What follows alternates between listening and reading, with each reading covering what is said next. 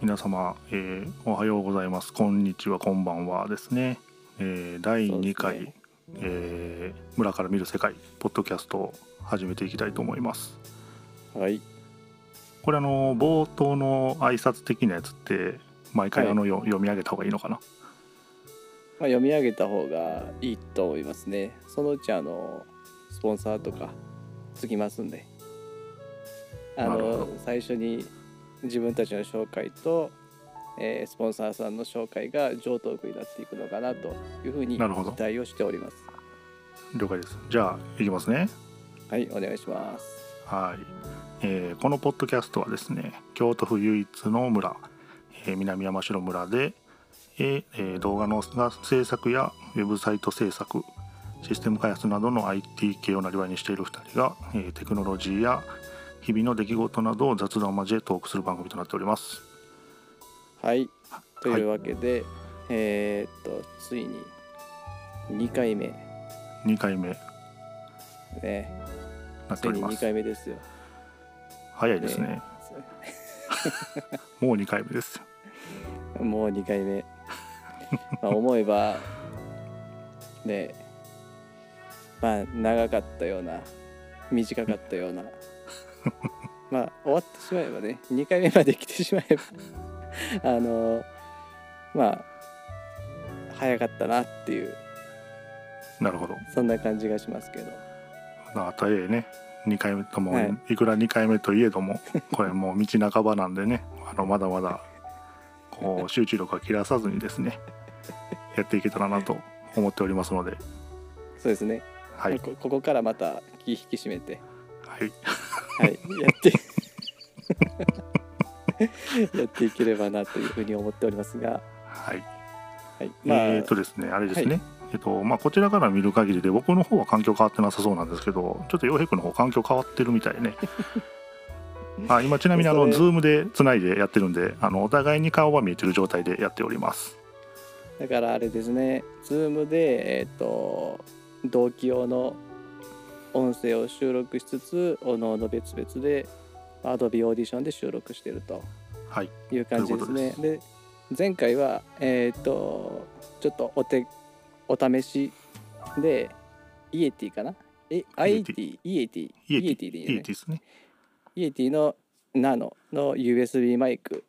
コン,、えーとコンデンサーの USB マイクを使って収録しました。で、まあ、あれも音質すごい良かったですよねですね。ちなみに僕は今まだイエティ続行中ですので、あ全然いいと思います。はい。まあだから究極を究極を目指す身としてはですね。はい。えっ、とまあいろんなものをドナドナしてですね。ドナドナ。はい、で、えーなんて言うんでしょう。こうボーカルマイクとしては最強のえっ、と、はい。何やったかな。手話のえっと多分、えーはい。はいベータ87おう。で多分 A かなんかがついたと思うんですよね。うんうんうん。でこれはまあもちろんオーディオインターフェースいるんですがえっ、とダイナミックマイクなのにえースーパーカーディオイドなんで超指向性なんですよね。なるほど。なのでダイナミックマイクは基本的なそのなんて言ったんでしょう。これめっちゃ語弊あると思いますけどめっちゃよく音が取れるんですね。ただ 周りの音が めっちゃふわっとしてる。周りの音をめっちゃ拾うと。なるほど。だからか使う環境が難しいマイクなんですよね。基本的にはね。あの完全に無音完全じゃなくてもいいですけどスタジオでちゃんと反響しない場所で外部の音が入らないところで使うならよしえーコンデンサーがってことですよね。あそうコンデンサーがね。ですよね。はい。そうそう。でだけどこのマイクは一応、えーコンデンサーでありながらダイナミックの強みを持ってると。ほ多分今ちょっと顔外しますよ。顔外した時に声の聞き取れ方をちょっと聞いてもらうと分かると思います。うはい。外します。どうですか？あんま変わらへん。あ分かるこの辺やったら全然ちゃうかなこの辺やったらどうですあもしかしたらあれかもしれないですね。僕がモニタリングできてるあのーマイクが。あそうかそうか。はい。なので収録後のお楽しみということで。そうやね。はい。みたいな感じで。一応波形上はだいぶねあの原因が下がってるんですよね。なるほど。ちょっとずれると。まあでもダイナダイナミックマイクほどではないのはまあもちろんのことですけど。ただ黙った時のえっ、と騒音のレベルが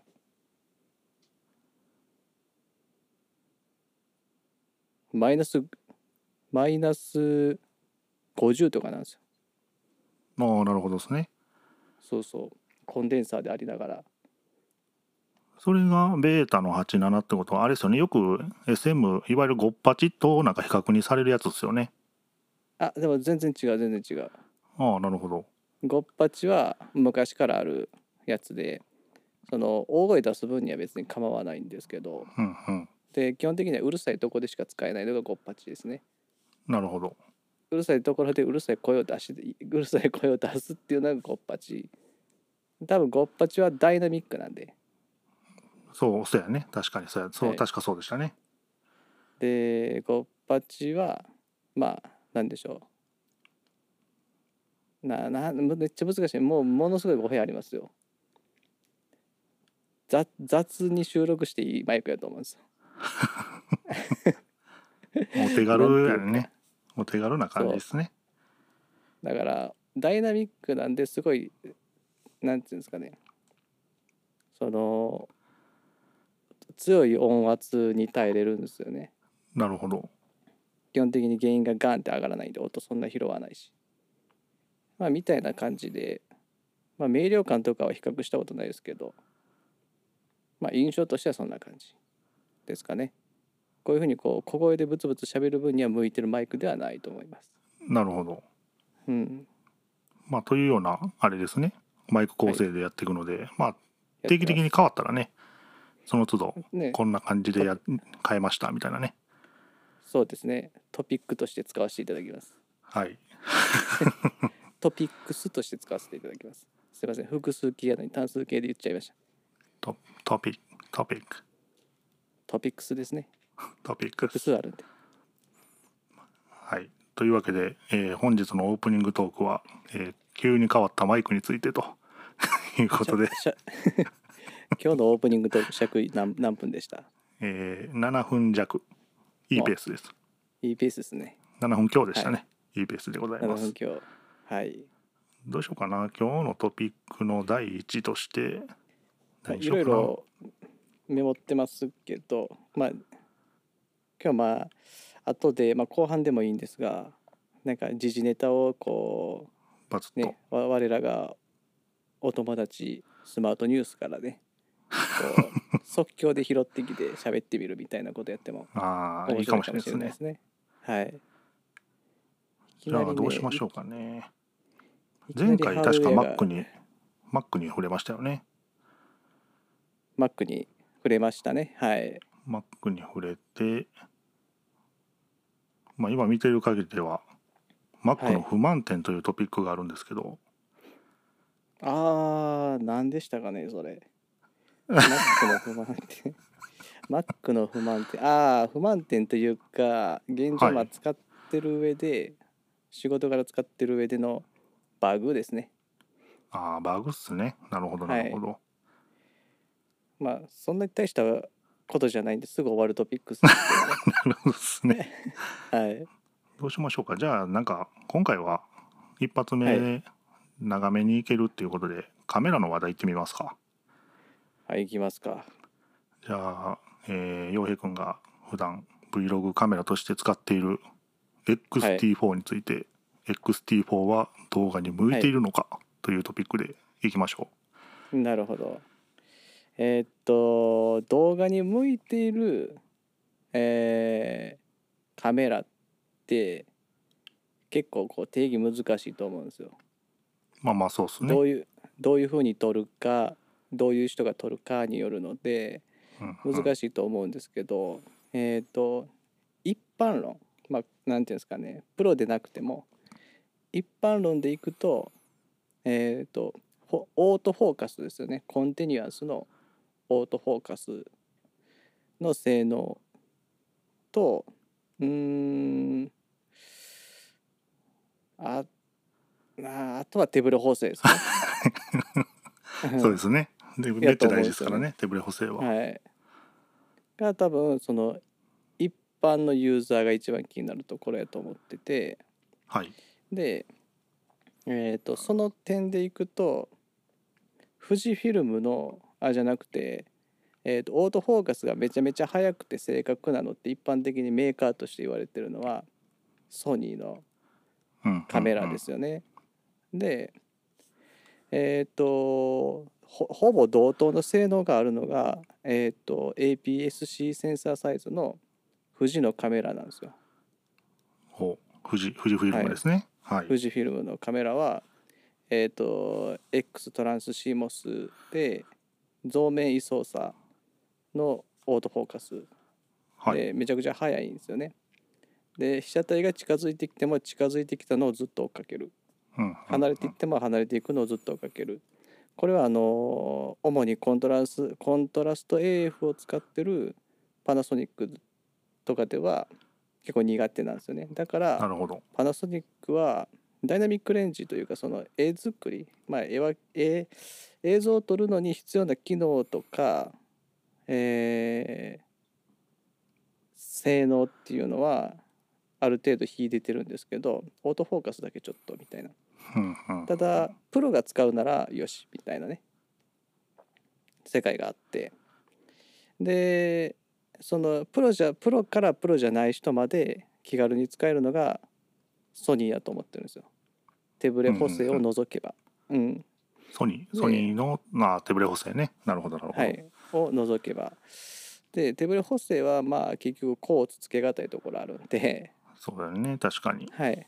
まあ、なかなか何とも言えないですね。電子手ブレ補正とかを入れていくとちょっとまあ画角がうんたらかんたらとかまあまあ難しい話になっていくんで。でまあえーっと基本的にはまあその二軸ですということで。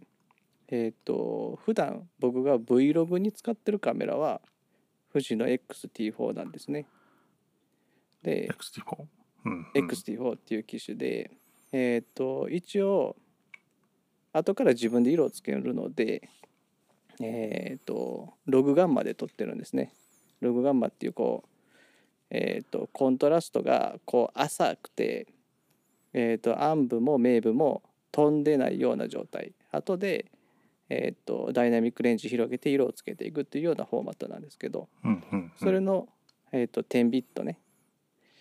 で、えー、と撮れる、えーフォーマットでいつも撮影をしてます。で手ブレはある程度、えー、と後からソフトウェアで修正するなり撮る時に気をつけるなり押しとけばいいかなと思ってるのでまあその何ですかね素人って言ったらちょっと上から目線になっちゃうんですけどこう気軽にこう入門機としては難しいと思います。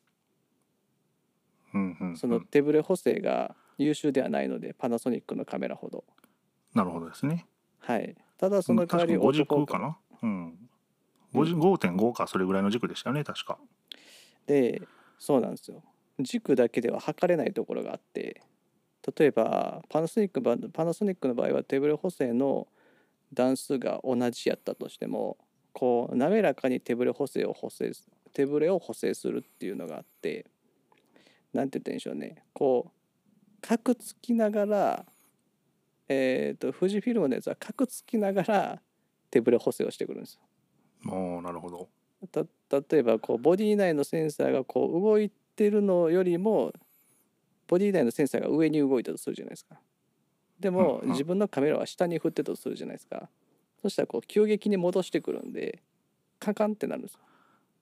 このギュワーンってゆっくり滑らかに戻ってくるんじゃなくてカンカンってなることが多いんでそれはちょっとまあ見てる方としては辛いですけどその特性を理解しながら撮る分にはえー、とオートフォーカスよしでしょ？コンティニュアスのオートフォーカスよしで。でこの絵作りも基本的に柔らかいんで、えー自分個人としては気に入ってて。で APS-C のシステムとしてすごいコンパクトな割にその10ビットログガンまで取れると。いうところですごく気に入って使ってますね。ただえーこのレンズとボディ内テブル補正を組み合わせた時にレンズとそのボディ内テブル補正のセンサーシストセンサーシフトがこううまく噛み合ってないなっていうような映画絵のギュワンギュワンになり方をしたりするんで基本的にはボディ内手ブレ補正だけにしてレンズ側に手ブレ補正がついてる場合はオフりますね。なるほど。はいオフります。オフっちゃうんですね。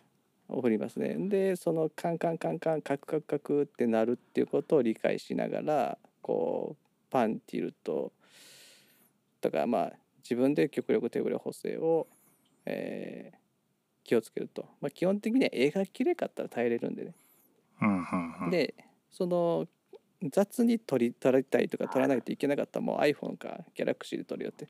その音ね結構乗ってたんですよああなるほど。ギャーってやつ。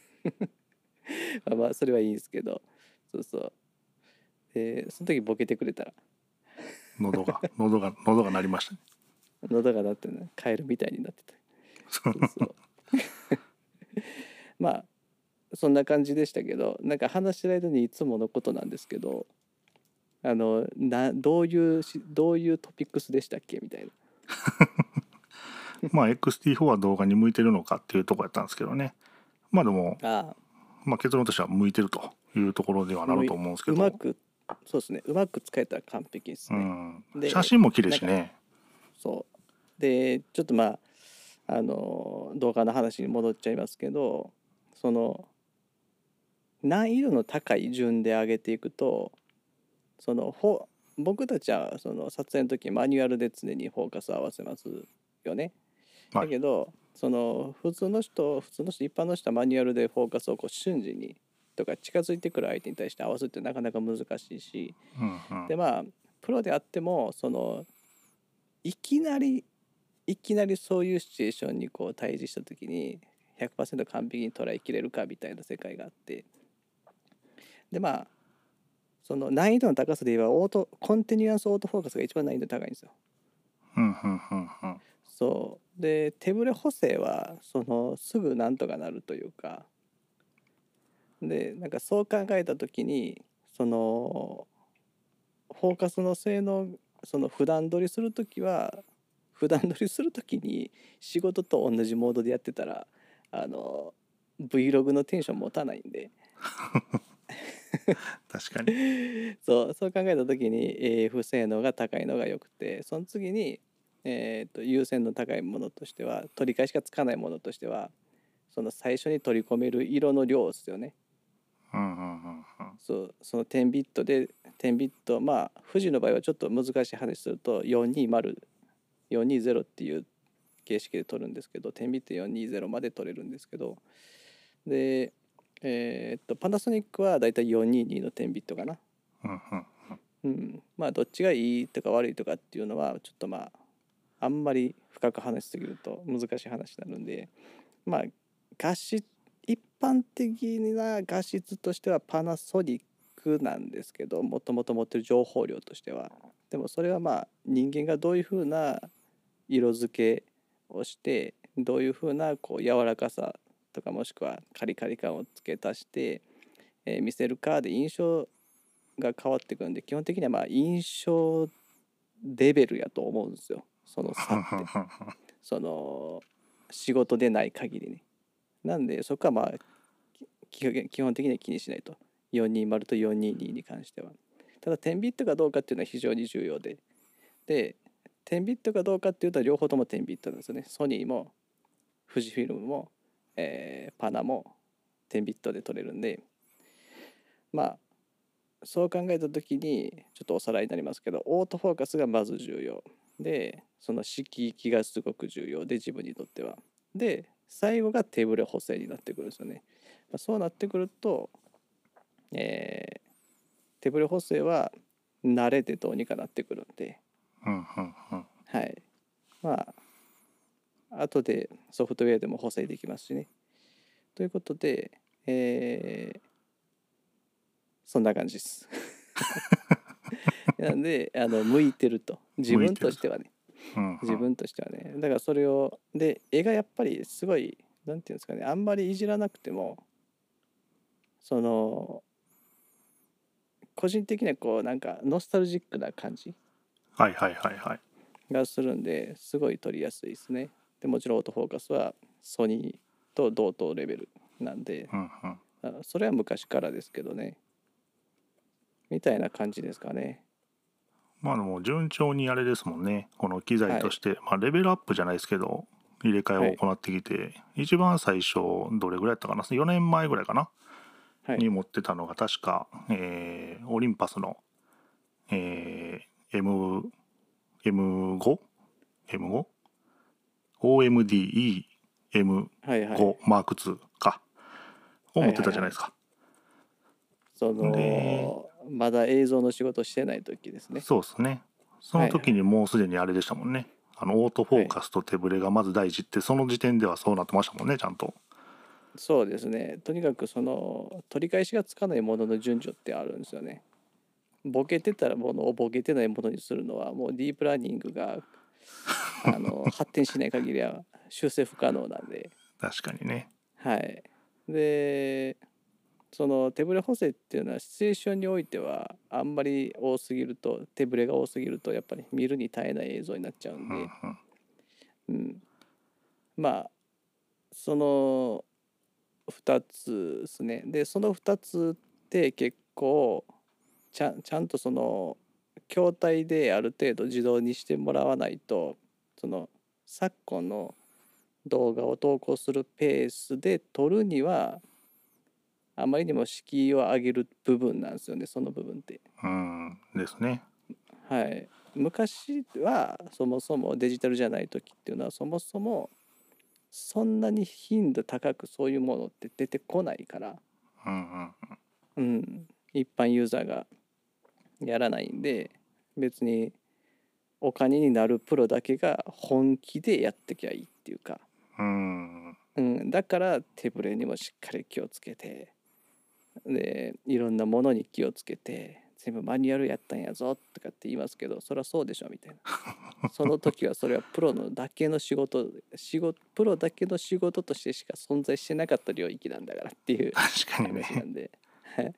今は伝える手段として当たり前になってるんで当たり前のことは仕事と同じのハードルの高さじゃダメでしょっていう話でテクノロジーが進化してるわけでまあうんどっちが先かみたいな話ありますね。けどね仕事テクノロジーが進化したからえー敷居が下がってってみんなに浸透したとかまあいろいろどっちが先かみたいな論争はありますけどまあまあでもそういうことですね。うん。はい。まあでも確かにあれですもんね。昨今はい。YouTuber バカほど増えてますから、ね、撮る人も相当増えてますもんね。実際そういうとこで行くと増えてますね。ねまあその綺麗なものを撮るのに徹した人もいれば、まあ、作品を撮る人もいれば、まあ普通にこう内容で絵はどうでもいいんでってなってくるとそのハンディカムで手軽に撮ったりしてますよね。確かにねまあそっちの方が手ぶれも少ないし大丈夫ですか？今殴られましたボディ。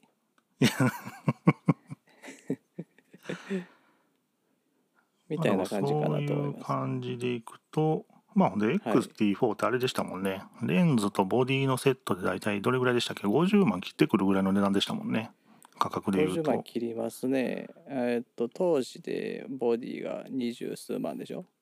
そうですねまあでも30ぐらいで手に入ったんじゃそうないですかねかそうか。レンズも安い8万とかレンズやったら7万とか、うんそのそのぐらいの世界ですもんねそうですね。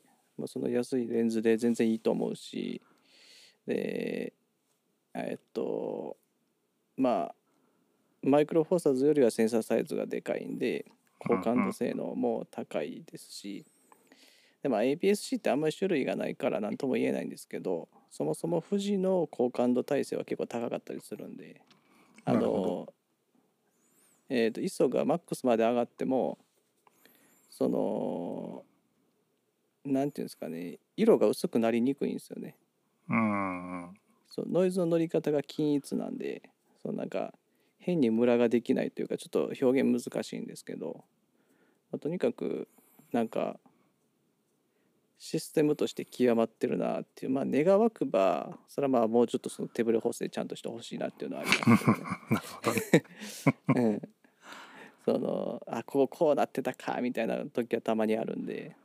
なるほどなるほど、あくまでその普段使いの Vlog 機なんで僕としては。うんうんうん。はい。まあ別に仕事で使うもんではないんで まあまあそれはいいかなって感じですね。仕事はねあのシネマカメラを僕らは使ってるじゃないですか。そうですね。まあまあだからそこはまあライトに、えー考えてやればいいかなとは思いますけど。はいはい。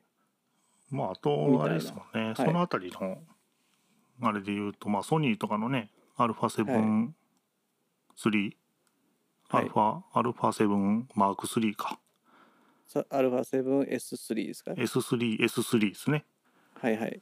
あの辺とかもうねいいっちゃいいですけど、値段がねもうどうしてもセットで揃えようと思うと80万とかしてきますもんねあの辺りは高いですね。まあまああれああれはまあ色のダイナミックレンジで言えば一応その外部レコーダーにつなぐと一応仕事でも使えるレベルにはなるんですけどその、うん。うん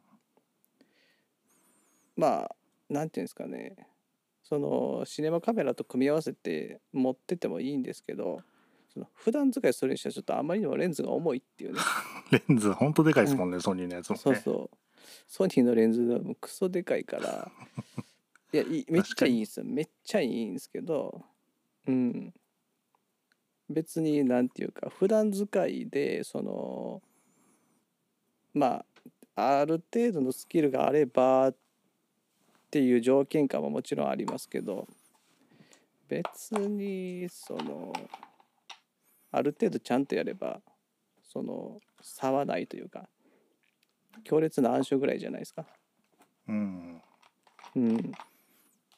まあ、映像で言えばやっぱ映さっと撮るの大事ですもんね大事。さっと撮れるの大事。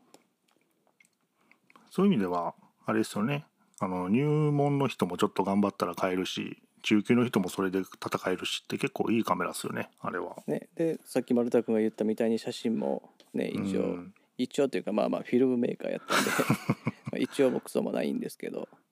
いや実際ね、あのーはい。最近お弁当取りに行ってたじゃないですか。まあ仕事でね。で、はい。あのーお弁当の写真ですね。そうですねお弁当の写真はいを撮りに行ったんですけど、まあ撮りやすいですよね、まあ撮りやすいですね。はい。でなんかちょっとまあまあ、は悪く言うとちょっとサボってもいい絵が撮れるっていうまあその昨今のカメラは基本的にサボってもいいでしょっていう。うん。とりあえずローファイルで撮っときゃあの ピントと照明さえ合わしときゃあの後でどうとでもいじれちゃいますんで。確かにね。はい。だからそういう意味ではそのうん。そういうそういう意味においてもやっぱりオートフォーカス優秀やし、うんうんまあ、オートフォーカスがその弁当の撮影において必要かどうかみたいな世界は あるけれども 動かねえじゃねえかみたいなね動かねえじゃねえかみたいな世界はあるんでこの弁当の卵焼き、うんめっちゃ早いねんけどみたいなそうですね。まあちょっと物撮りを例に出すとちょっと難しいわ。その物撮りはもう照明100やから。うん。まああのもう照明オンリーって感じなんで。まあどんなカメラでも。ですね。ね。まあ結構どこやったかな、はいはい。まあ、京都やとねヨドバシとかでも置いてあるんでまあ興味のある方はぜひそうですね。実況触ってみてもらえればと思いまそうですすね。おすすめとしては Vlog すんのにおすすめとしてはでもやっぱりやっぱりレンズ交換式。うんうんうん。やっぱりレンズ交換式を使ってもらいたいなっていうのはありますねやっぱり。うんもうなんかそれ以上何も言わないです。レンズ交換式のパナソニックか富士フィルムかえーオリンパスかえーソニー。このどれかですね。うんオリンパスはねレンズがいいっすよね。あのオ辺りがね。リンパスのレンズはもう完璧。もうあの世界一やわ まあ顕微鏡を作ってるだけあってね妥協がないっすよね。妥協ないであのレンズだけの手ブレ補正もものすごい優秀やし改造感えぐいしね。うん確かに、うん。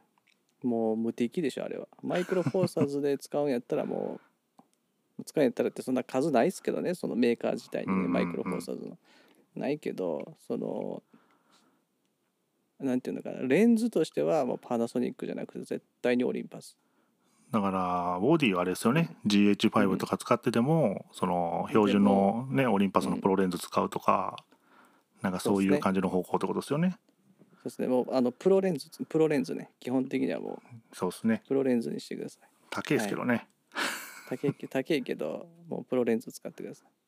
まあ言うて言うて安いですからね。そのフルサイズのレンズに比べたら。まあまああのね、いわゆる沼の住人たちがやってるやつからしてみたらねね相当高いですそう安いですから。ね。だからフルサイズかマイクロフォーサーズかで全然でかさも値段も変わってくるんで。確かに。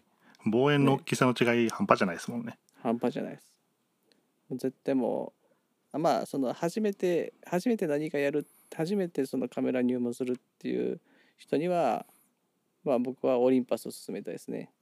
うん。そのカラーグレーディングもそんなにゴリゴリ頑張らないんやったら8ビットログでいい 8, 8ビットのログガンマでいいんでうんだからもう絶対オリンパス100%オリンパス M1、M1 か。えっ、と、OMD M1M2 の何何 でしたっけ？あの OMDEM1 って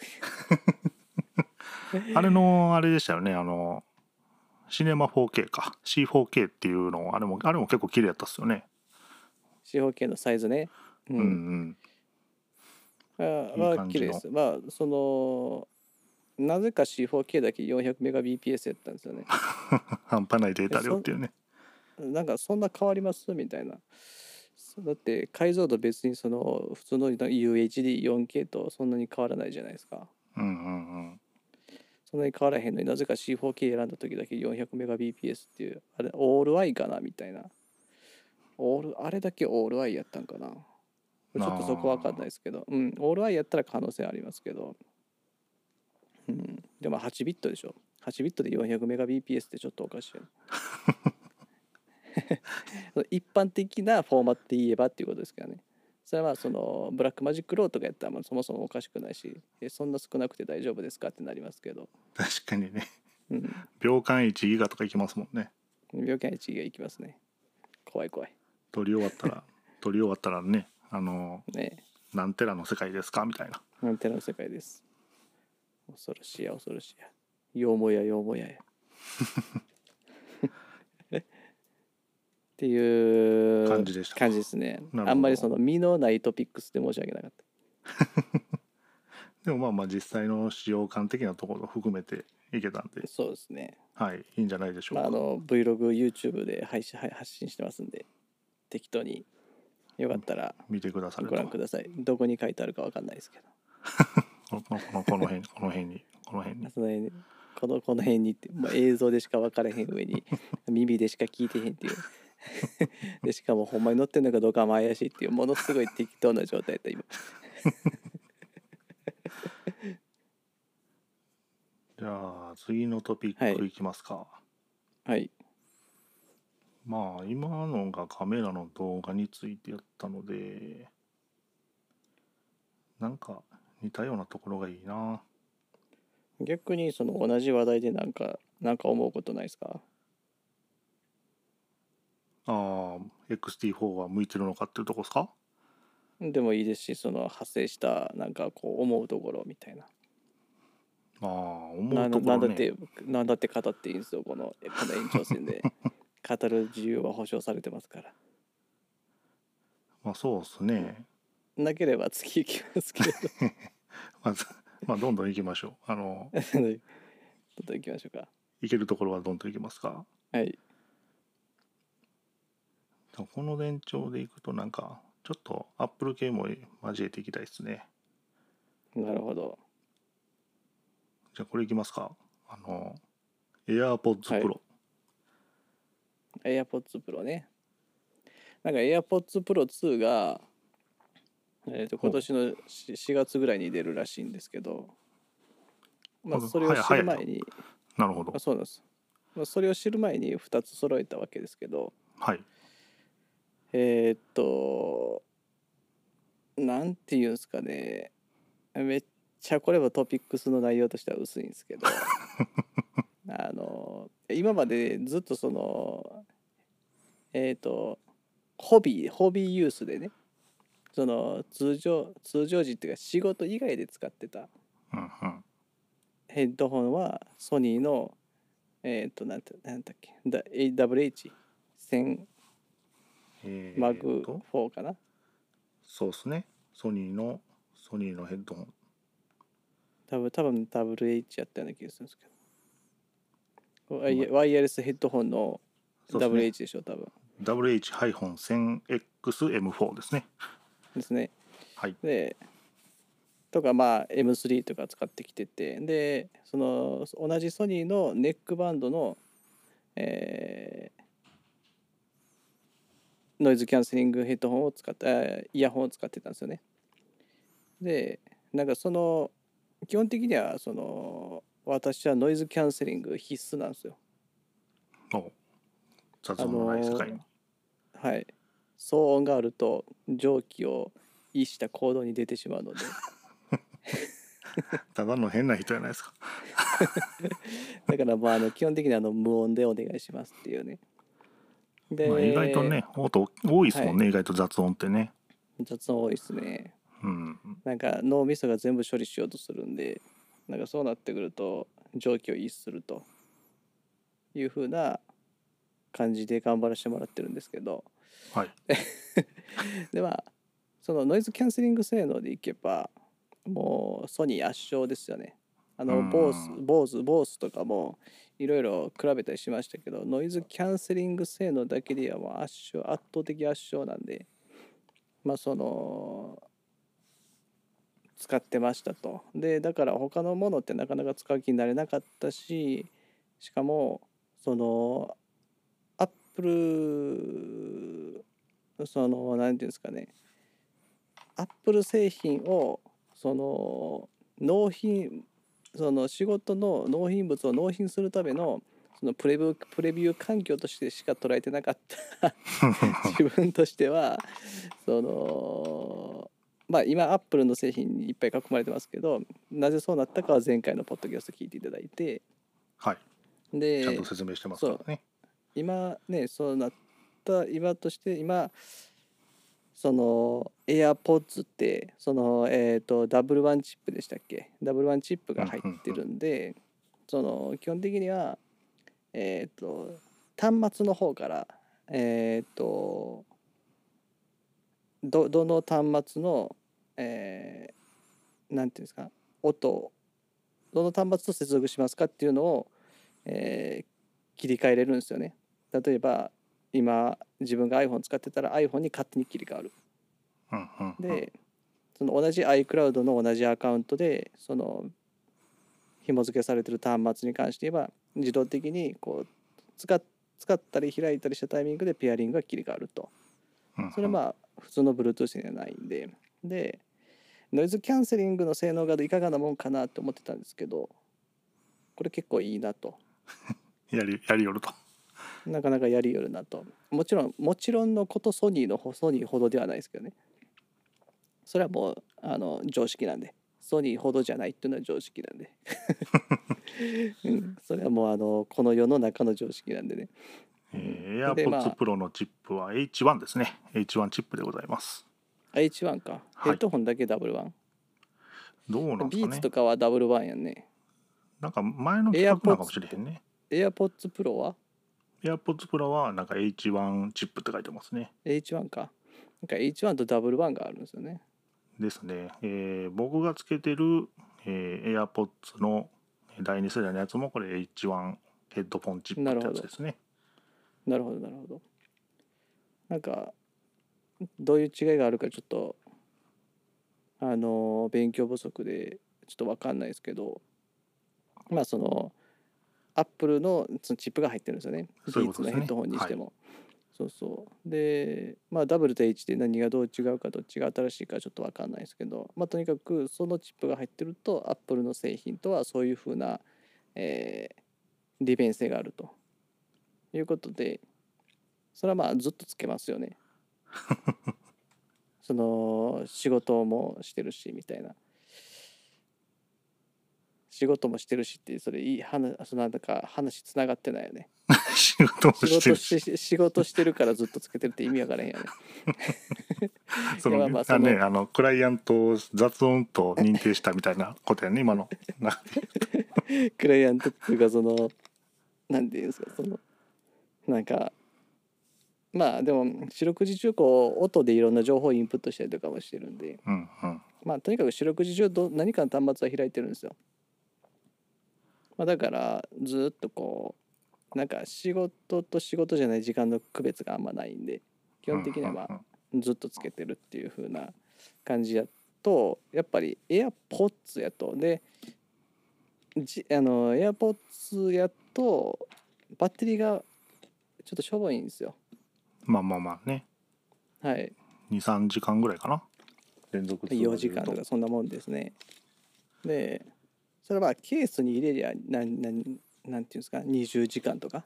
うんうん。みたいなの書いてますけど、そういうのは昔の昔からこのワイヤレスイヤホンの上トークで一番腹立つとこなんですけど あの そのワイ完全ワイヤレスイヤホンのあの書き方やめえと思ってね あの20時間使用できるとか。確かにね。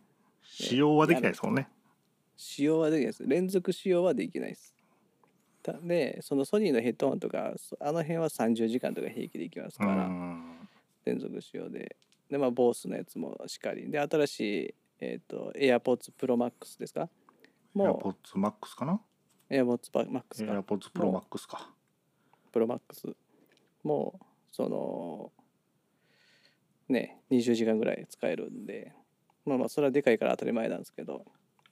でまあそうなってくると、確かに。2個いるよねっていう。充電は早いですから。ケースの中に入れちゃえば。充電早いから2個買っとけばですね。あのー、1個電池が切れたらケースに戻してもう1個また耳にはめりゃいい 贅沢 贅沢な使い方ですけどね贅沢な使い方ですけどこうもうそれしか方法がないんですねうんはい。で、まあそんな感じ。そんな感じ。雑やな、今日。今日雑やわ。今日雑やわ。なんかこう、あううなんかこう、う あの、丸田君、危機戦だって思ってるし。だからなんかあのいやはい。実際、AirPods Max か。AirPods は Max いですね、Max もなんかはい出る時、なんか出たぞみたいな。あんまりでもこれバズらなかったよね、AirPods Max って。ああ、M1 に全部話題持っていかれてたんですかね。あ。そういうことかな。なんか AirPods のこのこのタイプ、いわゆるうどんが出た時はなんかものすごい流行ったじゃないですか、入りましたね。でその次のようやく今つけてるは AirPods、プロ。AirPods Pro が出た時もこれめちゃくちゃ流行ったじゃないか手に入らへんぐらいになったけど、なんかあそうなんです MAX、ね MAX ってあんまりなんかいや確かに手に入ってないですよ。手に入ってない状態にはなってんねんけど、はい。なんかメディアに出てきてなくねみたいな。メディアに出てきてないんですかね。そのテレビとかはまあ見ないんでよくわかんないんですけど。うんなんかねそのあんまりこう街でつけてる人もあんまり見かけないし。ああまあ高いし。まあね。今日ね朝見てたら京都の、はいはい。あのーアップルストアにシルバーの在庫ありましたけどね。おお。はい、マックスのうんなんかあ危うくタップしそうになったんですけど 結構でもあの東京とかやとなんか新しいの買えへんかったりするじゃないですか、カメラとかでも iPhone とかでも。東京で買えないんですか？そうそうそう。意外と京都売ってたりするんですよね、この。ああ京都ね。そうそうそう。結構ね。結構売ってますよね。そうそう。僕らの場合はこの電化製品で新しいものを見る時って結構ヨドバシ行くじゃないですか。その実物をね見るときは。そうそうそうそうであのねそもそもあの周りの電気はもっと頑張れよっていう話にはなってくるんですけどまあ量販店は量販店はちょっとねまあビジネスモデルとしてはもうどうなのかなっていうねころありますよね。その一部を除いてっていうことになりますけど。そのカメラヨドバシとか1世代前ですけどみたいなねね。ヨドバシとかは最強ですけどね。強いっすよね強いちゃんとちゃんと最新持ってるし、うんうんうん、そのネットにも対応してるし。でやっぱりちゃんとその従業員さんの知識がえーっともちろんその派遣されてる人もいると思うんですよ。そのメーカーからね。うんけどちゃんとその従業員さんの知識ベースがやっぱりしっかりとしてるんで。いわゆるあれですよね。あの専門エリアスタッフみたいな人ですよね、そうですそうですだから普通の量販ってそれ言ってないのに言ってない上にその旧世代のやつをなんか物知り顔でそのガーって説明してくるんですけどあの知識ベースでこっちが買ってた場合に完全に萎えちゃうっていうね。あのまあまあその基本的にはそれはそうでしょっていうね。その自分が詳しい分野のものを見に行ってるんで。うんうん。そうなるのは当たり前なんですけどその嘘だけはつかないでほしいと確かにね。そのそこに来るのはおじいちゃんとかおばあちゃんとかもしくはそのうん。そういう知識のない人が来るわけでそういうことをされるとうん？うんみたいな。しかも世代が古いものをその新世代かのような値段で売ってるというね。それはなぜかというとねビジネスモデルが古いからコストが高いわけで。ココストが高かったらそこに乗ってくるよねみたいなね。そのなんかメーカーの在庫処分のたびに存在してるんですかあなたたちはみたいな。ちゃんとねその長短含めて説明できればいいんですけどね、こまあ、今はい。確かにこれ出てんねんけど、はい。性能的にはこっちと変わらないしむしろこっちの方がお買い得ですよみたいなね。ね。ところをちゃんと説明できればいいんですけどね。ね。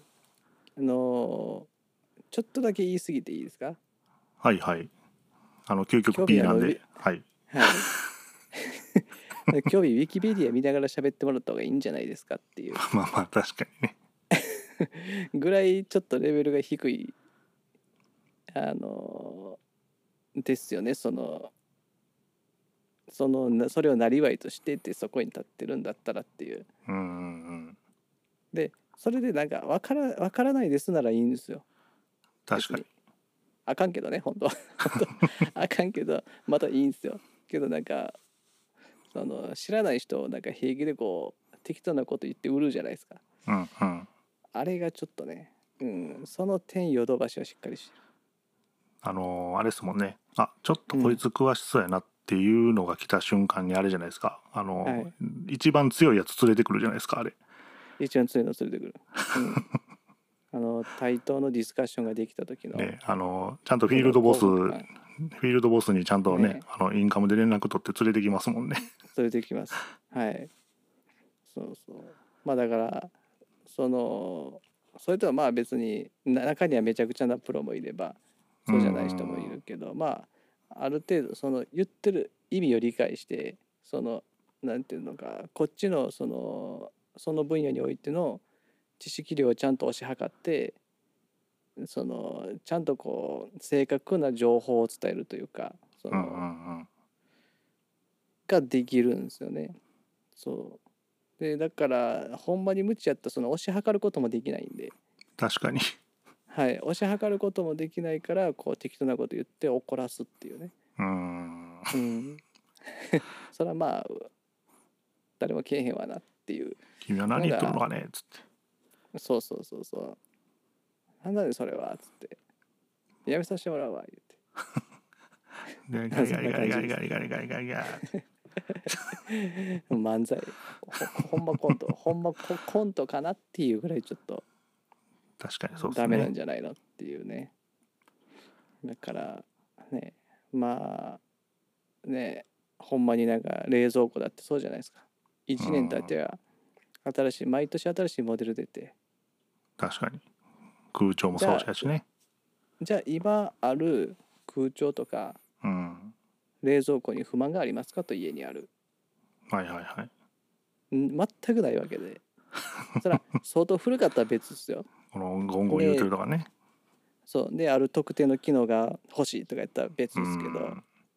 でも毎年新しいの出てるわけですよで新しいのが出るタイミングぐらいで旧モデルが半額とかなったりするじゃないですか。うんうんで新しいものと特に冷蔵庫とかね。新しいものと古いものの差って型番だけですか？みたいな。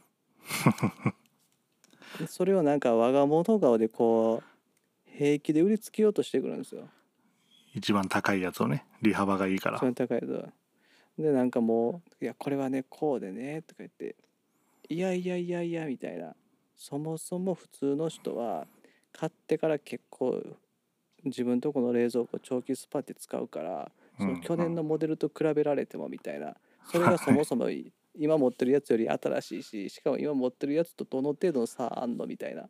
うん。うん。ないんですよあれ実際ね。それをなんかもう我が物顔で売りつけてくるからだんだんだんだん人けえへんねんって思うんですよねまああのね京都の都心部とか、まあ、大阪やったら梅田ですね、にある、はい。あのサイズの建物をあのいわゆるその土地の一等地に建てて維持できるだけのやっぱりものがあるってことですよね、ああいうところには。ものがある。であとちゃんとガチで説明するし、うん。でやっぱりそういうだからやっぱなんか当たり前のこと言いますけどちゃんとせな無理なんやなってうんちゃんちゃんとせな無理なんやなって思ってですね。その今までって結構なんかその日本人の気質もあるけどそのなんか言われた通りにやっときゃうんたらみたいな感じの人が多いんでそのなんか右に習いじゃないけどその自分で選んでどうこうするっていう文化じゃないんでだからそれが通用してたとは思うんですけどなんか昨今やっぱりこんだけネットが発達して自分でいろんな情報を選べてでまあそもそもなんかこう今のこの働き世代うんうん。現役世代がやっぱりまあベースがそういう状態になってきたらやっぱまあそういうなんか店員さんが言ってるからとかそのなんかメーカーが出してきたからっていうそれだけじゃまあ全然通用せえへんというかやっぱりものを選んで見極めて機能を理解してでそのこれが損するこれは得するっていういうなんていうんですかねものを買うリテラシーがやっぱ昔とはちょっと違うのかなっていう気はしますけどね。まあ昔はだってそうでしたもんね、うん店員さんにどれがいっちゃんええのみたいな感じでしたもんね。と思いますよそのああいうバブル世代うんで のあの時代っていうのはねそうそう、まあ今のね僕らの世代も確かになんかその知らんもの、うん。白物家電っていうんですか？あのいわゆる冷蔵庫とかああいう、はいああいうやつって、まあ、あの辺ってぶっちゃけ分からへんから、そのなんちゅうの？うん。売れ筋からこう吟味はしていくじゃないですか。この機能いるなとかあの機能いらんなとか。けどその調べるじゃないですか。その言われた時にネットで調べて、まあ、まずその型番調べて金額見ますけどでも似たようなやつがあるよっていう情報がまあすぐ分かるわけじゃないですか。そうですね。だってもう1年前のモデルとかもうなんか関連付けで出てきたりするわけですよ。これないのうんってなるもんね。そうそう。一緒やん。いやそれこれ1年前のモデルなんでとか言ってだからなんやないみたいな。どうぞだからねその1年前は同じテンションで言ってたんちゃうんかこらみたいな。全全国の全国から探してきなはれ言うてそうそうそうそう。1年前そのテンションで言ってたんちゃうかみたいな。じゃあこう今今そのテンションでなんか大大絶叫しておすすめしてるやつ来年だったら同じようにテンション下がるのか言うて。じゃあ今のやり取りは何やみたいな。話になってくる。でほんまに。いや半導体とかやったら分かりますよ。そのうん。CPU とかやったら。うん。だからもう運命の差出てくるんで。ね。えまあその革新的なでほんで革新的なものやったらもっと高いから、まあね。うんあのー革新的だよ、うん。あれなんでしたっけ？有機 EL のあの大型液晶が出た時よろしくね、あよろしくね。でうん。有機 EL が出始めた時のソニーが一番最初に出したやつかなあれ。これこれこれぐらいでしょ？20インチぐらいのやつでしょ？そうはいはいはい。あったあったあった。あもったう？んあったためっちゃ高かったっすよねあれ。めっちゃ高かった。ぐらいになってないとおかしいっていううね、んうんそのサイズで20万っすか？みたいな。そうそうそうそう。ほんまになんかこうなんやろ。1年ぐらい冷凍してても大丈夫みたいな。何を冷凍してても大丈夫みたいな機能ついてた。らそれ高いでしょみたいな。確かに。それは高いでしょみたいな。やのにそのなんか そのそのさっきのね なんかこう毎年毎年モデルチェンジしてその年々でなんかこう去年の自分をディスるうんがのごとく やってるっていうのはそれはもうね値段がものすごい高いの出てきた時だけにしときよみたいな。確かに。あのボージョレ・ヌーボーが毎年解禁される時のキャッチフレーズみたいなね。毎年毎年最高っていう。毎年最高みたいな。でまだワインはいいと思うんですよ。うん。その前年とディスらないんで。まあまあ確かにうん去年良かったでしょ？今年はもっといいんですよもんね、今年はもっといいんですみたいな。今年は今年の良さがあるんです。うん、みたいなね。そうそう。なんか家電ってあれじゃないですか？あのあれあれするでしょ？あの他社 H 社製品とかするじゃないですか、他社 S 社製品とか、はいはい。戦い方がね。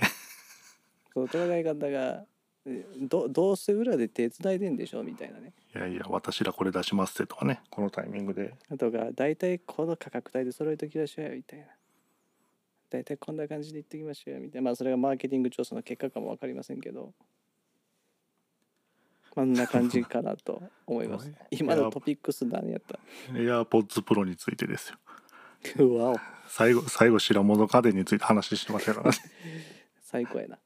なるほどであの今今気づいたけど。はいはい。左手何つけてんの？あこれ？それ。これフィットビット。そのくだりそのくだりまでいったらもうずっと俺喋り倒しやから。そのそのくだりは後にしようか。次回に次回に盛り込みますか？まあ次あれしましょう。あのウェアウェアラブルについては行きましょうか。またちょっとトピックとして取り上げてねあそれ書いたんねんけどな。はい。それをまたあれでしましょう。今もうねはい。もうじき1時間超えてくるんで。あほんまに。はい。そろそろ時事いきますか？あじじじい？時事時事問題。あ じじい問題。時事問題。はい。じじネタね。時事ネタいきましょう。時じゃああの例のスマートニュースからいきますか。スマートニュースから選びましょうかトップから選ぶトップ。トップからね。カテゴリーカテゴリーでえー、っとそうですね。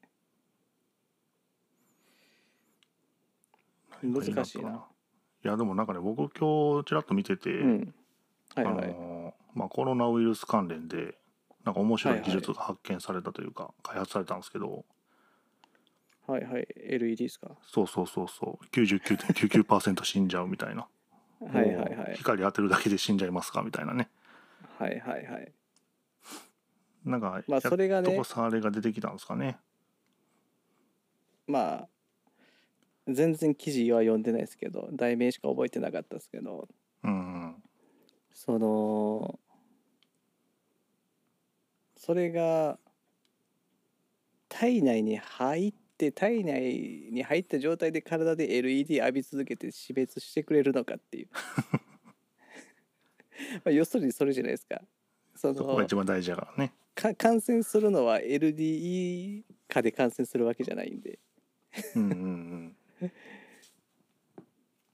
だからまあそのその常時そのあ施設をその滅菌しとくっていう意味ではいいのかもわかんないですけど。だ例えばその通風口とかさ、ああいうところにその LED つけといたら入ってくる空気全部浄化されますとか、そういう用途もあるんでしょうけどね。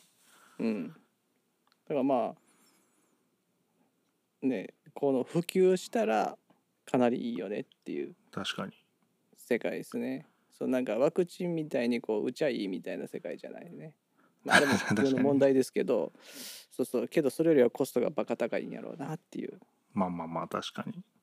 気はしますね。あー。ないですか？その丸田君の意見みたいなの。あそのあれですか？はい。もうもうもうもうもう LED に関してはもうええかなっていう。そうそうもう僕の意見としては LED としてはあの要はさっき言ってた入り口とかについたら確かに入ってくるのなくなるよねっていうのが。うんなるほどね。いいなと思って見てたので。の 2, 2往復ぐらいで終わらせていきましょうか じゃあ。じゃあ。じゃあまあ COVID COVID COVID-19 の話でいくなら。はいはい。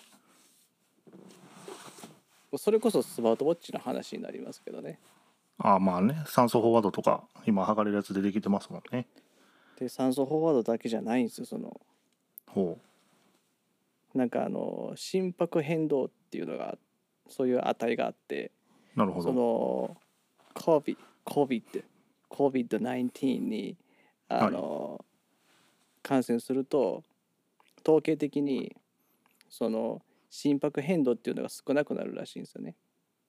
あ要するに。一定を保ちやすくなるってことですか？そうそう。一定をなんか保ってしまう。で本当はその心拍の変動が大きいっていう状態って多分認識が間違ってなかったらですけどその読んだ記事のね。うん認識が間違ってなかったら心拍変動っていうのはその例えば危機が訪れた時に自分に。はいはい。そのそれに対応するために心拍数が上がってアドレナリン出すとかその対応するから血流が上がるわけで。要はあれですよねその免疫機能を高めるためにこう体温を上げるとかも多分そこの機能でしょうしね。う。んうん。多分そうやと思いますね。その論理的にはそれは理にかなってると思うし。うんうん。でだからその機能が著しく低下してるから心拍が一定になると。なるほど。でスマートウォッチ特にそのアップルウォッチシリーズ6 6やね。うんうん。と以前我々も使ってたあとガーミンね。ガーミンガーミンとであとはこのフィットビット。だけその心拍変動を常時測ってるんですよね、うんうんうん。まあ、常時測ってるというかその一旦サーバーに送ってその解析してがうんたらかんたらか分かんないですけど。そうそう。でそれがその数値が出せるからその感染したかどうかが分かるらしいんですよ。統計的にね。ああなるほど。そのしお医者さんの診断のなんかそのなんていうんですか、うん。えー指針にもなりうるってことですよね。今今のところあれですけど。だから自分が病院に行くべきかどうかが分かるんですよ。それでもすごいいいよね。そうそうそ俺もでシリーズプラス6にしようかな。うねそのプラスその酸素飽和度。うん。日本ではその、えー認可日本で発売するにおいて認可されにくいもの認可されてるものもありますけど、認可制なんでその血中にそのどれぐらいの酸素が取り込まれてるかっていうのはその心肺機能を測る尺度になる値なんですけどでそれが測れる端末はまあ限られてて一応基本的には Apple シリーズ6で繰り返しになりますが以前自分たちも使ってたガーミンガーミンガーミンもあれ海外モデルだけやもんね会話モデルだけかそうかそうか、うんフェニックス6かそうそうそうそうとえー、とそのヒットビットねそうやねだけと言って過言ではないというか、うんそれは他にはありありますけどそのまあまあその価格帯価格帯並みの機能というか、うんまあ、ある程度何でしたっけ？第もちろん。2種医療機器かなんか？そんな割り当てになるんですよね。第1種か第2種かの。なんかそんな感じでしたね。ね。でそう。まあもちろんそのなんていうんですかね。こうみんな言うんすよ。こうよくね。この値がバラバラやとか。うん。メーカーによってね。でこれは精度がいい悪いとか。僕はそういうのどうでもいいと思ってて。うん。その自分のデータを取り続けてその自分のデータに対してばらつきが平時でね何も起こってない時にばらつきがたくさんあったらおかしいけど自分を軸として相対的にデータを見れるんであれば別に他のメーカーと差があろうがどうでもいいじゃないと思うんですよ。まあ強強弱の話やからね。強弱の話だから、そうそう、うん。だからそこがさえその自分がの中でのそのズレさえその例えば自分がストレス抱えてるのにこのフィットビットでも記事あったんですよ。自分がストレス抱えてるのに、なんかストレス値が値が高かったとかね。それはなんか本当にストレスがなかったの。ななないのになんかあると思ってたの。まあそれはそれこまで言ったかんけど。うん そうそう。とかそのじゃあストレスある時でその値やったんですねって。その良好みたいな値が出たんやったら、じゃああなたがそのもっとストレス抱えてる時は多分もっと悲惨な数字出ると思うみたういな、んそこまで検証してくれてたら納得できるんですけどまあそういうどういう感じか分からへんけど そういう感じでその COVID-19 においては、まあ、スマートウォッチはある程度そのそれを信じきったらダメですけどうんうん。そのある程度その指標病院に行くべきかどうかのうん指標となるツールでツールになれなりうる素地はあるっていう。そうやね。確かにあのー今の現状ってさあの毎日もう5 6千人から新規感染になってますみたいな世界でさ、はいはい。この医療機関に行くこと自体も要はリスクなわけじゃないですか。はいはいはい。ってなった時になんかその自分のね体内環境みたいなところを毎日モニタリングしておくことで、要はその今自分が異常なのかどうなのかが分かるっていうね一つの指標ができるっていう意味では、あの全メーカー対応させてもいいんじゃないかと思うぐらいですよねこのこの機能っていうのは。ほ本当に本当うんにそのなんか、まあいわゆるまああまり自分が消されへん程度にしときますけど 利権ですよねまさしくですよねこの辺りは本当に。完全に日本だけですからねだけだけといううんかその主要な国で言えばこれそうやね。SPO2、うん、SPO2 な VO2max とかねその運動時酸素フォワードみたいなのを測ってもいいのにね。安静時酸素フォワード測っちゃダメって意味が分からへんっていうね。わからへんね。まあ利権ですよ。完全に。それやったら誰？その医療メーカーがスマートウォッチ出すよっていう話なんですよ、いやほんまにほんまに。あの指に挟んでる暇ないねんっていう、そうなんですよなんか某某王社ね、防護者ねうん、あのあほんまにれ世界の鍋圧ですよね世界の鍋やつどういう意味おもろ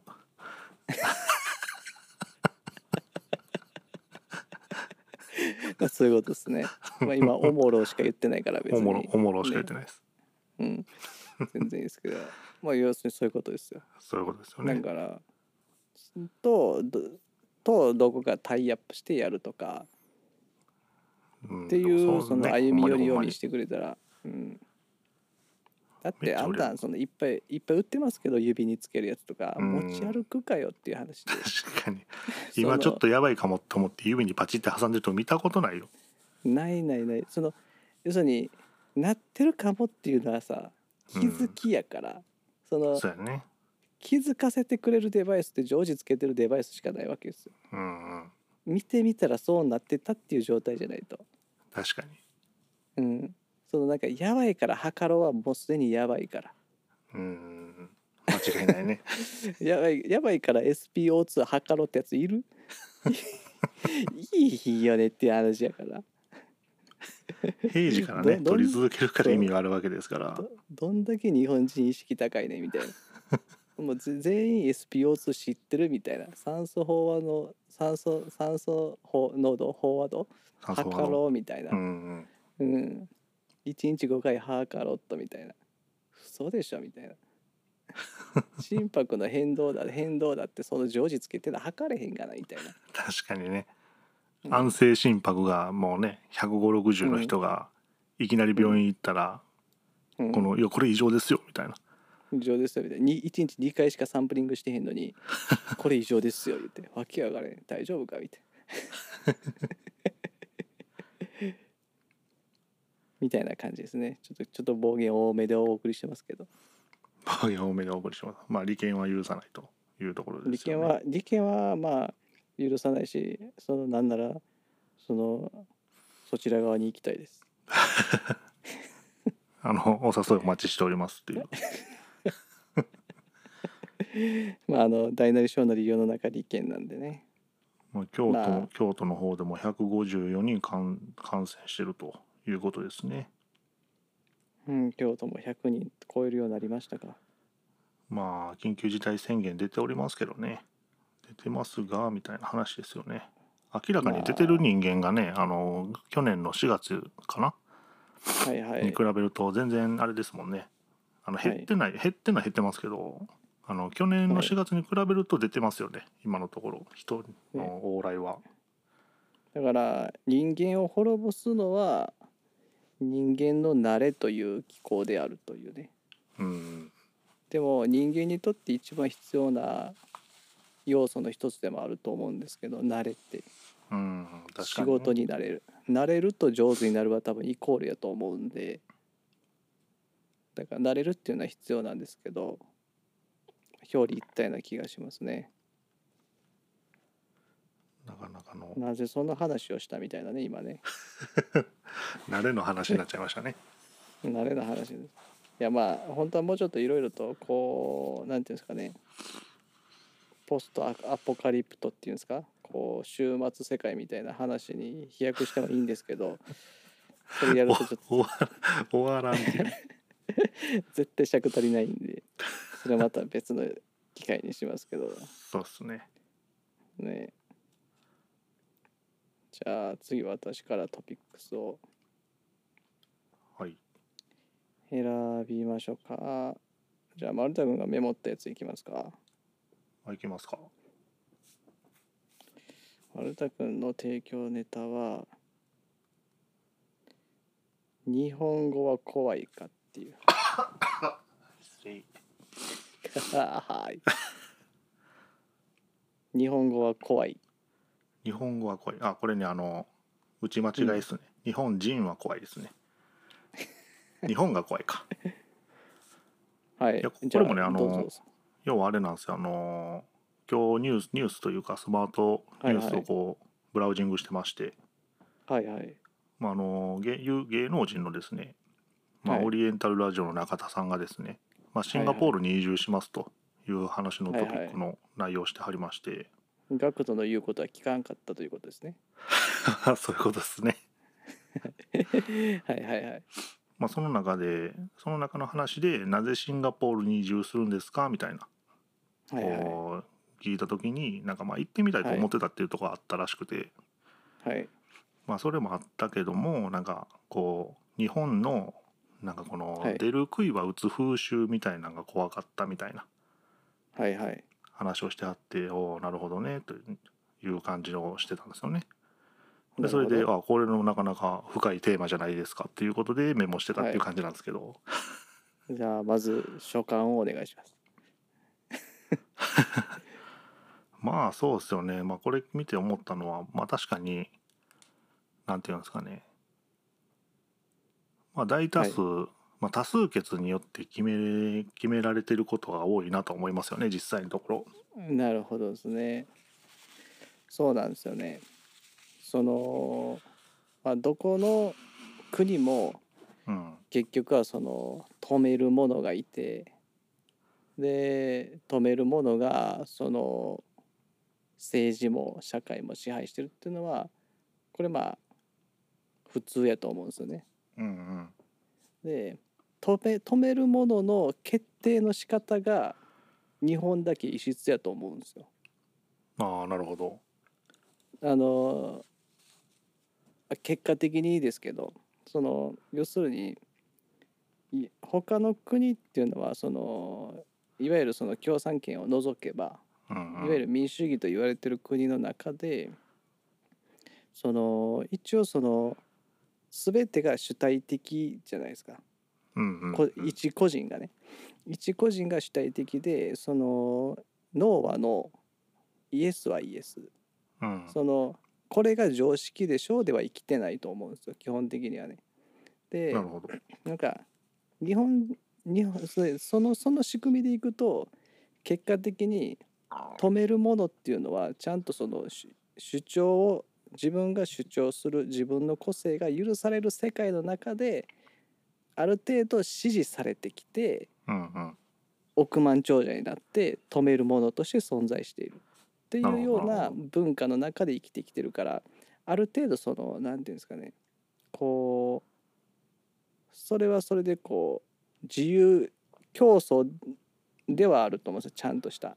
うんうん。それこそがこうまさに民主主義であってっていう世界やと思っていてで日本の場合は何て言うのかな。こう半分なんていうんですかね。社会主義、うんまあまあ確かにね。うん、民主主義とか言い言うときながらなんか社会主義的なところあるかなとかって。なんかそのなんか止めるべくして富を得たわけではない人たちが牛耳ってる感がすごいんですよ。はいはいはいはい。それ大丈夫ですか？刺される話じゃないですよね。いやまあまあいイメイメージっすイメイメージですよ。ね。だから。あのこのこのトークはイメージです。そうそう。だから止める圧倒的に止めるものになろうとしたらさっき丸太君の言った出る杭は打たれるじゃないですけど、その基本的にはそれが許されない世界確かにねなんですよ。でも実際あれですよねその出てる人は出てるじゃないですかそうで出てる人はもう相当な能力がないとそうなりえない。うんでで結局そのまたそういう人を後押しする国民性があるのがアメリカではいはいはい日本はそういう人は後押ししないんですよね。個性を良しとしないし。うんでなんか未知なるものにはなんか漠然とした恐怖を抱くのが日本人やと思うんで。うんで結局はまあよしいいそれがいい何でもそうですけど何でも何にしてもいい面と悪い面があると思うんで。その文話の文脈でいけばそういう部分っていうのはその日本人のあんまり良くないところかなとは思いますけどね。うんだ結局そういうだその出る杭を打ってるのは国民全員だと思うんですよ。なるほど社会全体が出る杭を打ってるだって構成要素は人だから日本人だから。だからその止めるものを応援すれば止める者たちのその下克上はなり得ると思うんですよ。うんうんうんうん、けど国民が応援しないのになんとなくなんかそういう人たち金持ちって嫌よねみたいな。うん。じゃあ新しい金持ちを作り出したらいいのに その勇気もない。そうですね。うん、でじゃあじゃあどういう生き方してるかっていうとマスメディアから流れてくる情報だけを信じて生きる方が楽やからうんうん。あの自分で考えずにこれが常識であるって言って個性を出さずに生きてるわけじゃないですか。うんうんうんじゃあそれって民主主義ですか？社会主義ですか？そういう全体をパッと俯瞰してみた時に いた時にどう見ても民主主義じゃないです。その選挙したって意味がない選挙なんですよねこの国って。まああのあれですもんねこのうん右に習えですからね、基本的にはそうですそうです。でまあそのねアメリカみたいに大その国の原首原首国家のその何ですかね政治のまあそもそもその日本のその政治の仕組みのその総理大臣っていうのも権力があまりにもなさすぎるし確かにね。その直接決めれるわけでもないしまあそうなってくるとすごい微妙なまあいいい部分もあれば悪い部分もあるんですけどその出る杭が打たれるか打たれないかの文脈で話してるだけですから、うん。投げでいくとそういうふうなあの考え方ですね私は。すごいなんかあれですよねあのうん、リーダーシップを発揮しろみたいなこと言わはるけどこのマスコミとか見てると、はいはいはい。なんていうんですかねまあまあまあ例え例えですよ。例えですけど、例えばなんかその首相が勝手に決めたら、勝手に決めることってまああのある意味リーダーシップじゃないですか。リーダーシップですね。それしたらあのなんか勝手に決めたみたいな言うてくるじゃないですか、はいはい。どっちなんみたいなね、もうだからそのなんていうんですかね。刺されるかなこれ。電波っていうのはさうんうん。国民の税金によって成り立ってるので。確かにそのその免許をくその総務省から免許を借りてる一企業がうんその電波に乗せてその主権主観主権？主観か？主観を述べてほしくないんですよね個人的にはあんまり。はいはいはいはいその客観的な事実の美を述べてほしいってことですよねそうです。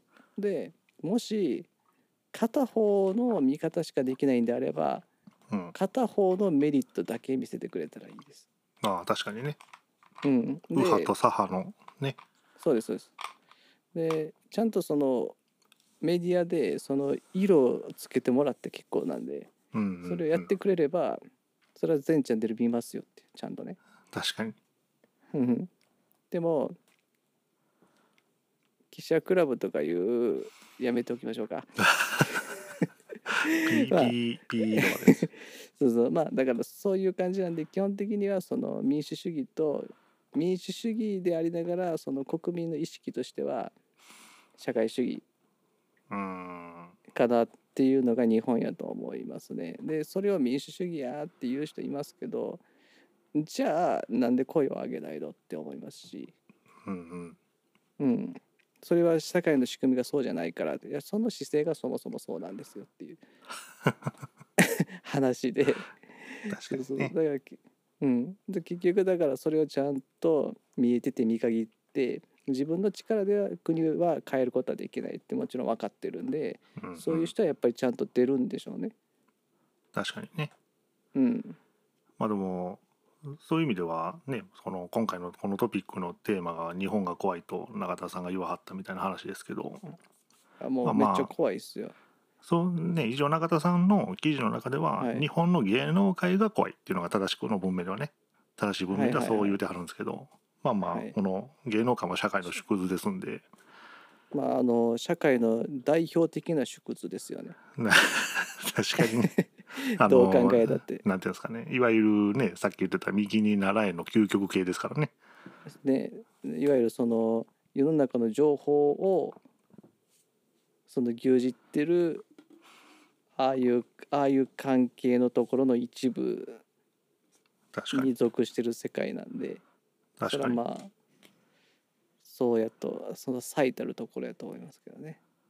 でまあまあ幸いこのコロナのまあはい幸いって言ったらあれですけど、このコロナのこの影響があってこのリモートっていうのがちゃんと全体的に浸透してきて、はいはい。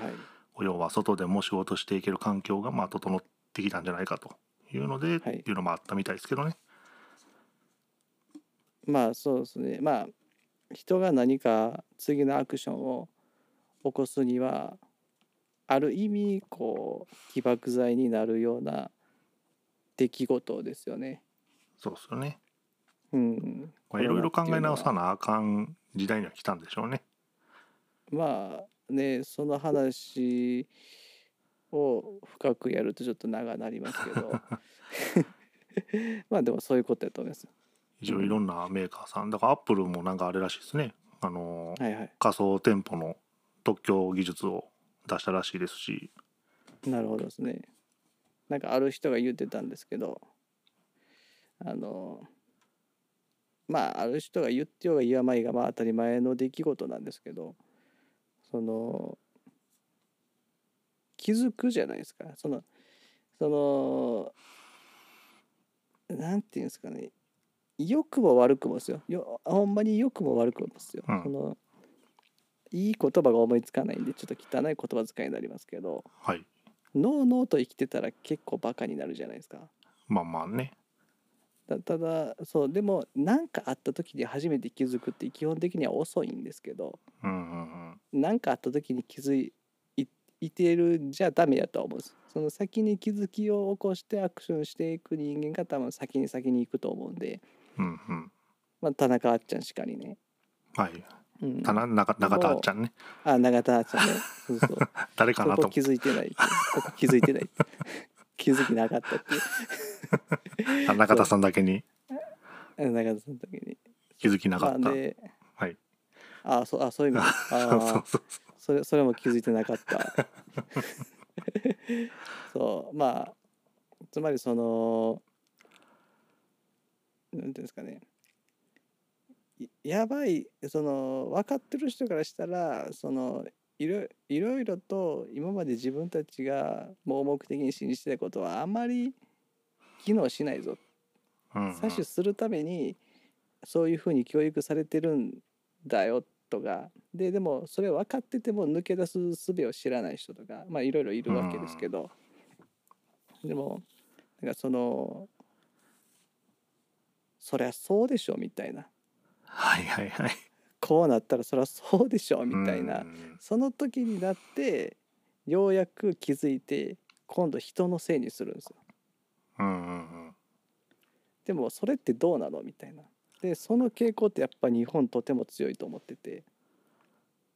その自分たちで選んできたりしなかったくせになのか、選んでこなかったからこそなのか人のせいにめっちゃするんですよね。まあまああれですもんねこの自国の首相に対してでも人のせいですからねそうですそうです。だってでもある時だけ民主主義やでそういうの言う時って民主主義やみたいなその背景をちらつかせてそれを言うわけじゃないですか。確かにそうそう社会主義やったら最初からお任せしますなんで。うんうん。なのに普段は決定しようとも主張しようとも是正しようとも主張しようとしてる人を応援しようともしない。うんうんうんそら怖いっすよこの国。そりゃ怖いっすよ。でいいとこもあるよ。その文脈でいけばそういうところでそれがいいそれがその国民性としておおらかでいいとかそのそのいい部分を言え言ってもキリがないし悪い部分を言ってもキリがないけれども、うんうん基本的にはだからその最終的にはそのあっちゃんの言ってたことにやっぱり全部帰結するかなとは思いますけどね。まあね。うん、なんかそういう意味では結構なんかまあはいはい。パッと出てきた記事でしたけど、まあ深い記事やなと思って、まあちょっとそれをメモってたって感じなんですけどね、深怖い話。深怖いなんかそのあれやね。一歩間違えたら刺される話やからねこれ、うん。間違えて刺さるうんうん。話。ねほんまに深怖い話。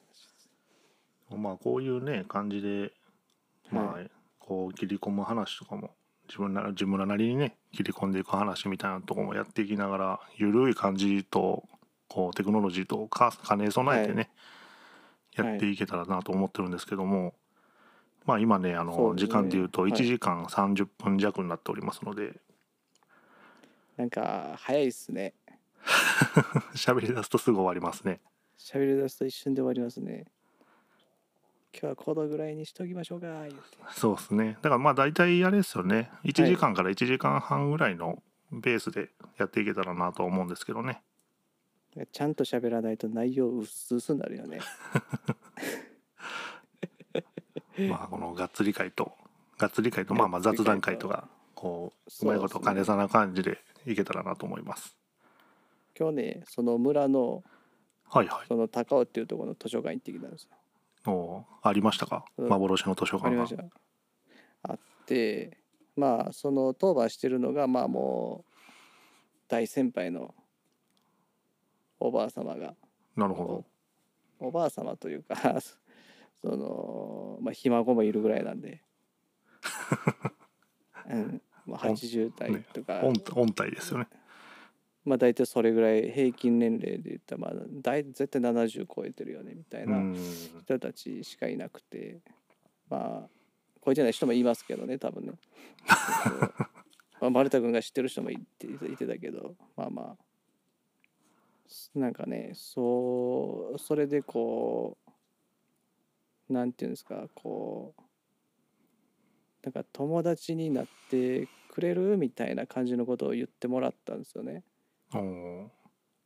でマダムからそのむか昔のこの高尾のことをずーっと話聞いててでごめんねっつってこうずっと話してとか言って若いのにこんな話言うと楽しくないでしょとか言われながらいやまあまあそれが楽しかったんですよね。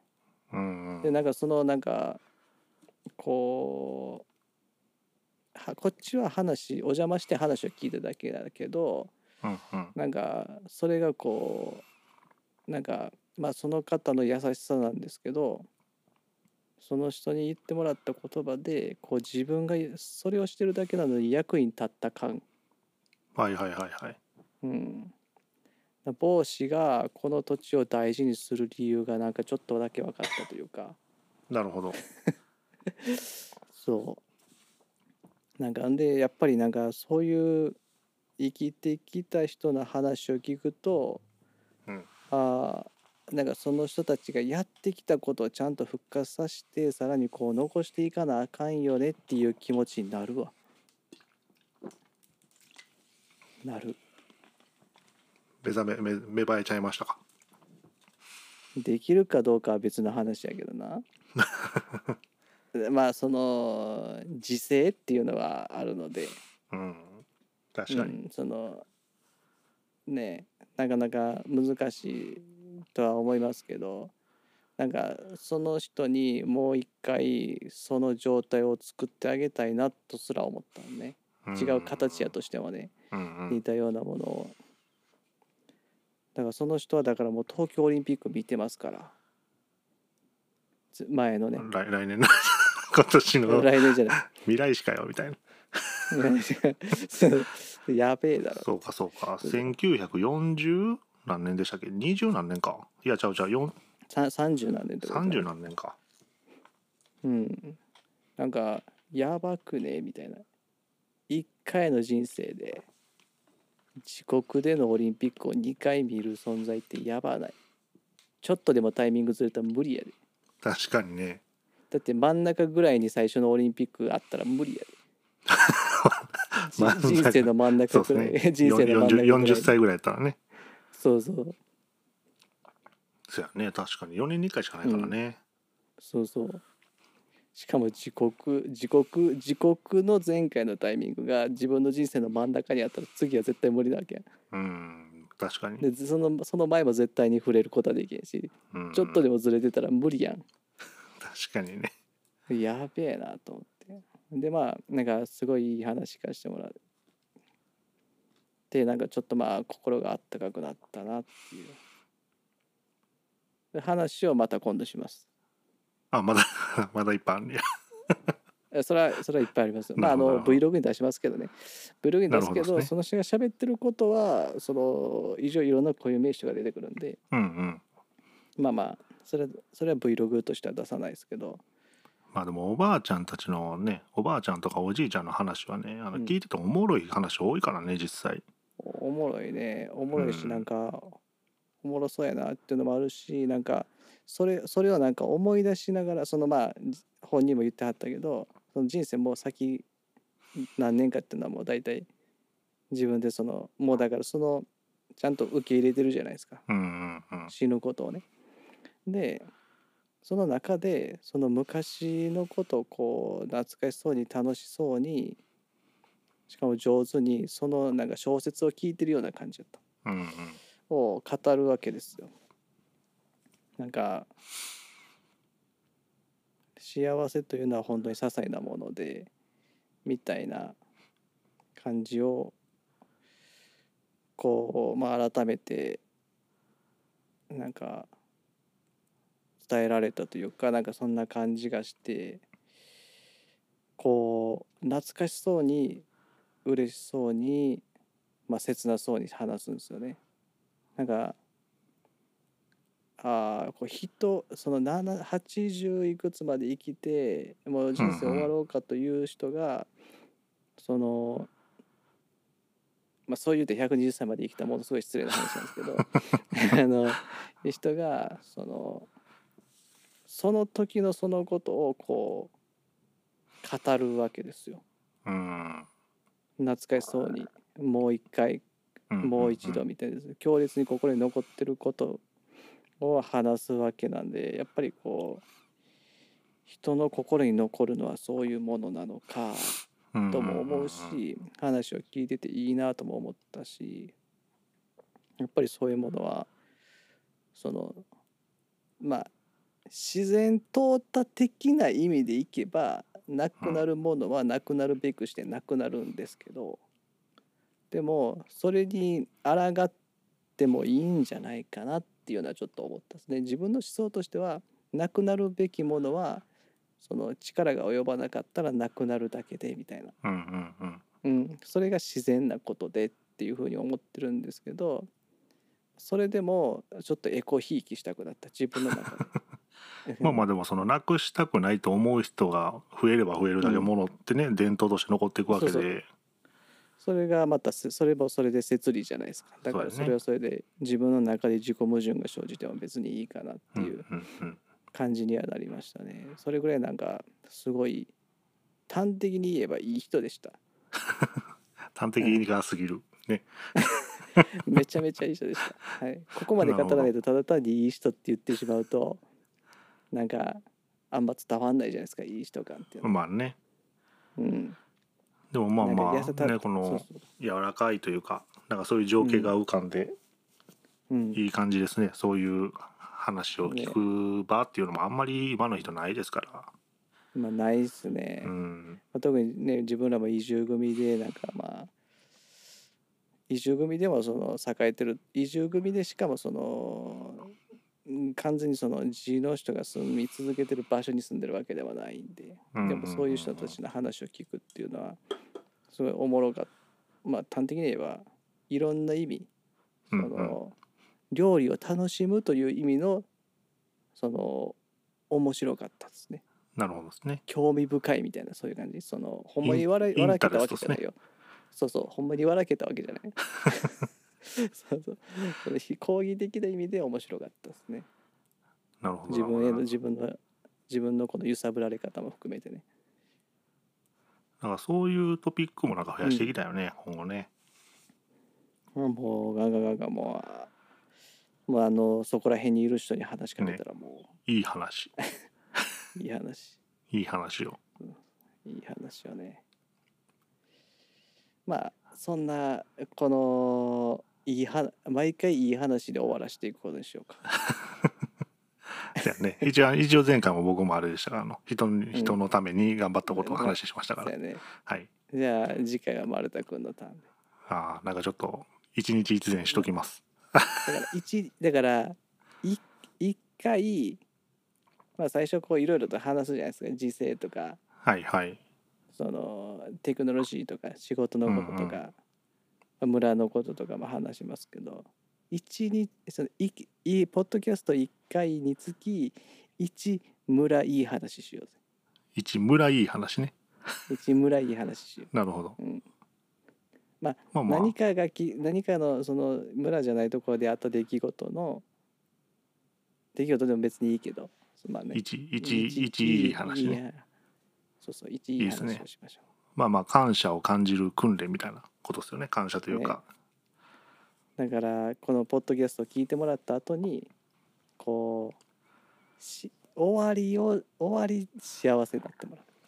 終わりあったかい気持ちになってもらうっていうこのトゲトゲしいこともやっぱ言うから。でもそのまま交感神経高ぶった状態でポッドキャスト終わるのはあんまり良くない確かにねそうそうそまああのいいいいアルアルファ波を出してね終わっていただけるように。うアルファファとね、あの 524Hz ぐらいのねはい。音出しながら「はい」とか言って。徹中できて528やったかな。そのそのあたりですよね。400それは428な。428か。多分それぐらいだ。なんか2種類やねなるほどなるほ500ど台と。400台まあそのあたりについても今後触れていきましょう。とね。はい。じゃじゃあ本日はこんな感じで終わっておきましょうか、あはい。じゃあ最後まで。あーあーありがとうございました。あそんな感じで終わるの？で終われちゃんと。はる、い、ではえーはい。まあえっ、と、まあ、1時間40分ということで、はい。まあ、長い間お聞きいただいてありがとうございました。で、はい。今後も、えー同じようにですねまあこういうダラダラした喋る回もあると思いますが何かしらこうね、あの得てもらうものを持って帰ってもらえるようなものを目指して頑張ってお話ししますので、まあ、丸田君が今もうなんか頑張るぞっていうポーズを取りながらこうはい、喋ってますけどそれが伝わるのが痛いですね。頑張って話をしていけるように頑張りますので、はい、皆様もはい。今後ともよろしくお願いいたします。はい。ありがとうございましたそれではさよなら。また次回